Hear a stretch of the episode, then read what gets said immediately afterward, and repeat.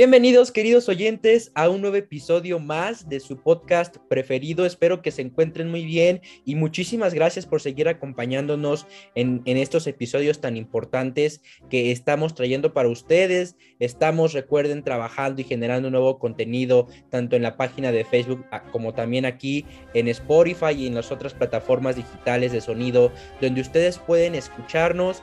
Eh, me siento muy contento, la verdad, por grabar este episodio y los otros dos episodios que se vienen más adelante, porque eh, vamos a grabar justamente previas y también las reseñas orales, como ustedes lo saben, aquí en el burladero, eh, sobre la campaña del maestro Morante de la Puebla que viene a ser aquí a México una campaña muy importante. Y por supuesto el burladero estará presente dando una cobertura eh, total desde el viernes 14 de enero hasta el domingo 16 de enero, que es cuando culmina la campaña de Monte de la Puebla. Y por supuesto, el burladero también estará acompañado eh, y hará una colaboración muy importante con otra página, otro portal eh, tlaxcalteca que se llama Bravío, en donde estaremos haciendo una colaboración en tanto a reseñas, en tanto a fotografía, en video y otras cosas que también estaremos interactuando con ustedes, como por ejemplo el giveaway que ahorita está activo en la página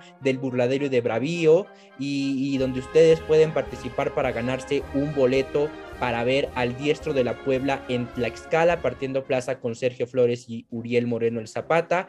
Y pues bueno, la verdad es que por mucho, por muchas y otras cosas más que engloban esta campaña tan importante que vamos a cubrir, pues me siento muy contento porque eh, el burladero poco a poco está haciendo colaboraciones nuevas, eh, se está extendiendo alrededor de la República a esos estados eh, taurinos y no solo nos estamos quedando aquí en Tlaxcala. Y todo esto no es posible sin un equipo de trabajo, sin personas eh, que demuestren el esfuerzo y el apoyo que día a día se hace. Y justamente hoy estoy compartiendo micrófonos con una de esas personas tan importantes y una, un cimiento importante también para el burladero, como ustedes lo saben desde el inicio. Mi compañero habitual de micrófonos, Juan Rodríguez, y también, por supuesto, eh, la persona que encabeza Bravío, el portal con el que estoy haciendo en esta ocasión pues esta conjunción, conjunción, perdón, con el burladero. Juan Rodríguez, como siempre, un honor compartir micrófonos aquí en tu podcast El Burladero. Bienvenido.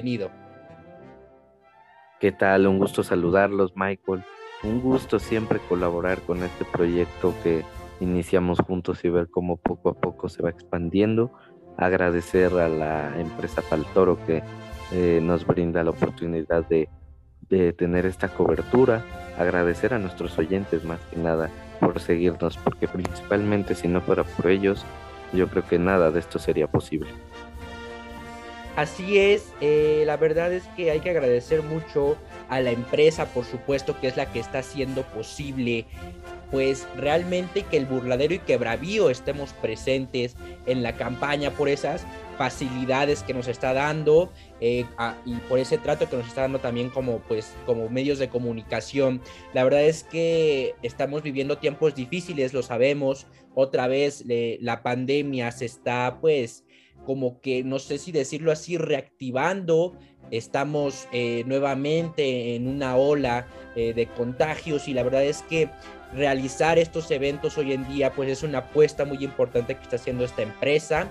Y, pues son riesgos que se toman, ¿no? Pero que al final de cuentas, pues está todo en pie, obviamente siempre con las medidas de seguridad necesarias, las medidas sanitarias de uso de cubrebocas en todo el tiempo, sanitización de los lugares. Y bueno, una ventaja es que las plazas de toros pues son lugares abiertos, recordemos que tendremos ahora un aforo reducido eh, y esto pues es parte de estas medidas. Juan, pues sin más preámbulos, como yo lo dije, eh, me encuentro muy emocionado por grabar y por cubrir junto contigo esta campaña tan importante que está haciendo Morante de la Puebla.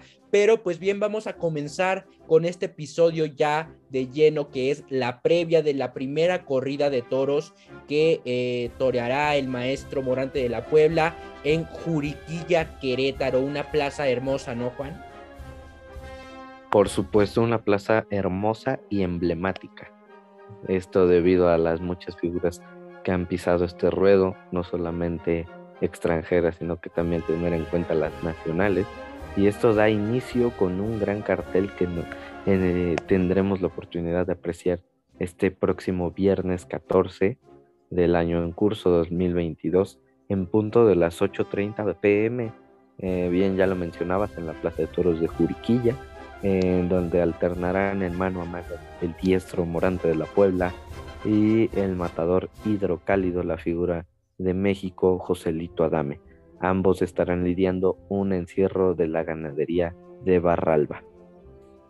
Un coso muy importante a nivel nacional, la verdad, y me atrevería a decir que a nivel mundial, por, por esas actuaciones de matadores que tú, tú bien has dicho, eh, muy importantes como José Tomás, como el Juli, Antonio Ferrera, y también eh, matadores nacionales como Joselito Adame, eh, Luis David Adame, El Payo y entre otros toreros muy importantes a nivel república que han pisado ese coso y también por los eventos artísticos que han ocurrido ahí en provincia Juriquilla. Un cartel yo creo que muy bien rematado y un cartel esperado porque esta combinación de cartel ya la habían presentado en temporadas anteriores y ha tenido un éxito rotundo. Sin duda, ver al maestro Morante y ver a Joselito Adame es una garantía. Y también ver el encierro de Baralba, sin duda, es que está generando muchas expectativas esta corrida y que yo creo que primeramente Dios eh, va a haber mucha suerte en esa, en esa noche, por supuesto. Como sabemos, Juriquilla también pues es algo tradicional, esas corridas nocturnas. Eh, y habrá muchas garantías en tanto a los animales y en tanto a los matadores. Vamos a comenzar, Juan, eh, como ya es de costumbre en este podcast hablando un poco más de los matadores para que las personas que nos escuchen pues sepan un poco eh, sobre qué toreros van a ir a ver. Y, voy a darme paso con Morante de la Puebla, el protagonista de esta campaña, eh, el protagonista de esta, pues de estos carteles, por supuesto. Y Morante de la Puebla, eh, déjame decirte, Juan, que su pasión por el toreo comenzó a los cinco años, viniendo de una familia no taurina. Su aprendizaje de una familia, como ya lo decía, no taurina, pues fue gracias a las escuelas taurinas, 100%, eh, porque pues obviamente su familia no le aportaba nada, sino en el campo abierto también es que él aprendió de aficionados toreros de la zona. Se, se vistió de luces por primera vez en Villamanrique de la Condesa Sevilla el 14 de septiembre de 1991. Debuta con Picadores el 16 de abril de 1994 en Guillena, Sevilla, con novillos de Carlos Núñez. El debut como novillero en Madrid lo realizó el 23 de abril de 1995 con un novillo de Jiménez Pascuau. Tomó la alternativa el 29 de junio de 1997 en Burgos. Su padrino fue César Rincón y ejerció como testigo Fernando Cepeda. La corrida lidiada fue de la ganadería de Juan Pedro Domecq y el toro de su alternativa fue Guerrero. Le cortó una oreja a cada uno de sus toros. Debutó en Sevilla como matador en la Plaza de Toros de la Real Maestranza un 21 de abril de 1998, cortando dos orejas, y confirmó su alternativa en la Plaza de las Ventas el 14 de mayo de 1998, con Julio Aparicio como padrino y Manuel Díaz el Cordobés como testigo. Juan, háblanos de Adame. Bien, pues el torero hidrocálido Joselito Adame lidia su primer novillada picada en millas en la localidad de Francia el 7 de agosto del 2005. Esto frente a novillos de la ganadería de Andrés Romo. Cortó tres orejas a sus novillos ese día. Eh, se presentó como novillero en las ventas de Madrid el 9 de julio del 2006 ante novillos de la ganadería de Corbacho Grande. Se acarteló junto a Javier Benjumea y Antonio Joao Ferreira. Recibe una gran ovación esa tarde por parte del público sin embargo, no hubo suerte para tocar pelo. Eh, toma la alternativa en Arles, Francia, el 7 de septiembre del 2007. Esto lo hace como padrino, teniendo como padrino a Julián López el Juli y como testigo a Juan Bautista, frente al toro magnífico que procedía de la ganadería de Antonio, Antonio Bañuelo. Confirma en Nimes el 16 de septiembre del 2007, actuando de padrino Denis Loré y de testigo José Tomás frente a toros de la ganadería de Grande. Esa tarde le cortó las dos orejas a su segundo toro. En su país natal, México, claro, no podía faltar eh, la confirmación en la Monumental Azteca, eh, la cual tendría lugar el día 8 de febrero del 2009, Mike. Y te comento que tuvo como padrino esa tarde a Enrique Ponce, actuando como testigo Arturo Macías Cejas, su compañero de andanza seguramente en la ciudad en la tierra de la gente buena, y lo hace con los toros de la ganadería de San José. Dos toreros que tienen mucha historia y que también de ahí deriva y comienza esa veteranía y su importancia eh, de la huella que están dejando en la tauromaquia universal. La verdad es que dos diestros que siempre generan mucha expectativa en el momento que se anuncian en cualquier cartel, en cualquier ciudad y en cualquier país, me atrevería a decirlo. Vamos a hablar de la ganadería de Barralba, que es la ganadería que estará esta tarde, esta noche, perdón, en Juriquilla, eh, donde estará un imponente encierro de Barralba. Barralba, eh, sus propietarios son los sucesores de don Luis Ángel Álvarez Bilbao. Su rancho es el Raspiño y está ubicado en Santa Rosa de Jareugui, Querétaro con una divisa azul celeste, amarillo canario y rosa. Esta casa ganadera fue fundada en el año de 1989 y déjame contarte un poquito más de su historia, Juan, en donde los hermanos Álvarez Bilbao fundaron esta ganadería con 82 vacas y un semental de Campo Alegre y otro de San Mateo. En 1993 adquirieron dos sementales de San Martín y vacas de Campo Alegre. Buscaron lo que se adaptaba a su gusto, manteniendo la línea de Mimiahuapan y agregaron posteriormente 82 vacas y 12 sementales de San Martín. Para 1997 importaron 100 vacas de la ganadería española de Anastasio Fernández, que esta ganadería recordemos que tiene un encaste parladé conde de la corte, llevando las líneas separadas.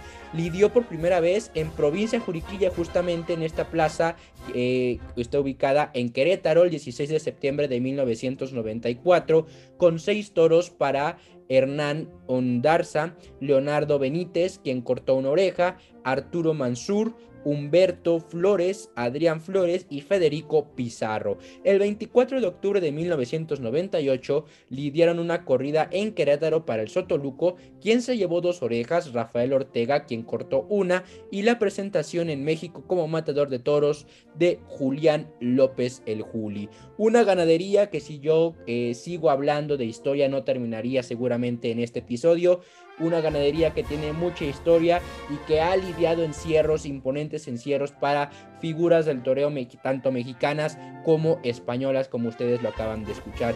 Juan, háblanos un poco sobre el clima, como también ya es tradición en este podcast, para pues ver qué podemos eh, llevar, si sombrillas, si abrigos, para poder disfrutar de una buena noche de toros en Juriquilla.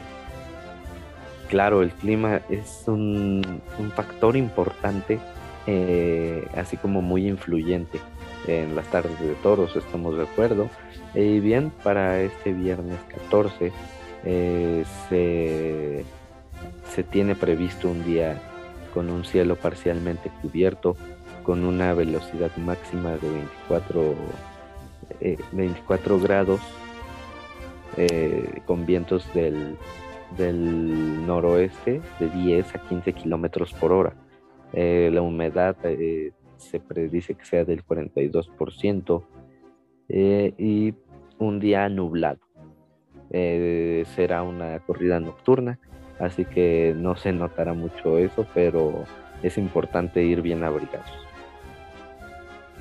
hay que ir bien abrigados y, más por este mes en el que estamos, que es enero, que por lo regular es un mes donde hace mucho frío, donde corren pequeños vientos con frío, como tú lo decías, vamos a estar a 5 grados eh, centígrados. Eh, con una humedad de 50%, lo que va a hacer que el frío pues se sienta un poquito más, que corre un poquito más. Pero no eh, tendremos lluvias, no tendremos por, lo visto mucho vientos o, más bien ráfagas de vientos fuertes que afecten a la lidia de los matadores.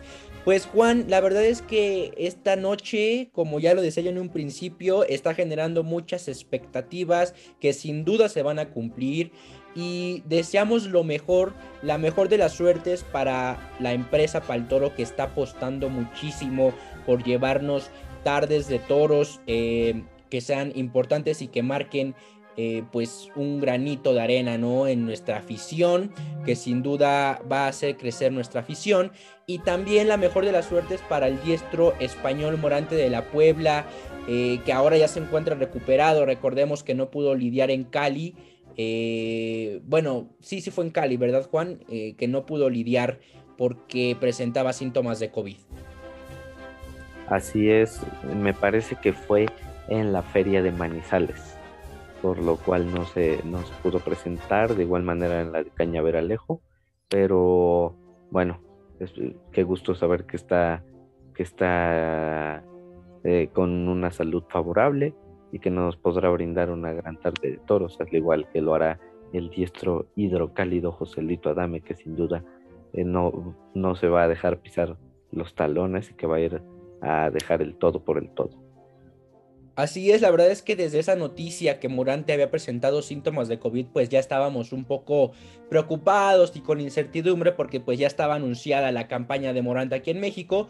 Pero bueno, justamente hoy que estamos grabando el episodio, eh, llegó la noticia a todos los medios de comunicación y también al público en general que Morante ya está en tierras aztecas y ya pisó el albero de provincia Juriquilla y ya todo está listo, ya simplemente estamos contando las horas para que llegue el momento y comience esa importante campaña que recordemos que comienza el viernes 14 de enero justamente en Juriquilla, el, episodio que estamos grabando ahora. Eh, posteriormente estará en San Luis Potosí el 15 de enero y termina, remate esta importante campaña en Tlaxcala, en nuestra tierra tlaxcalteca, el 16 de enero. Pues queridos oyentes, muchas gracias por escuchar este episodio. De verdad es que me encuentro muy contento, como lo decía, por eh, cubrir y llevar hasta ustedes eh, reflejado en, en fotografía, en videos y en podcast lo que se va a vivir en estas tardes de Morante. Juan, muchas gracias como siempre, un placer compartir micrófonos contigo. El gusto es mío, de igual manera a todos los oyentes, muchísimas gracias por acompañarnos y manténganse al pendiente. Hasta luego. Hasta la próxima.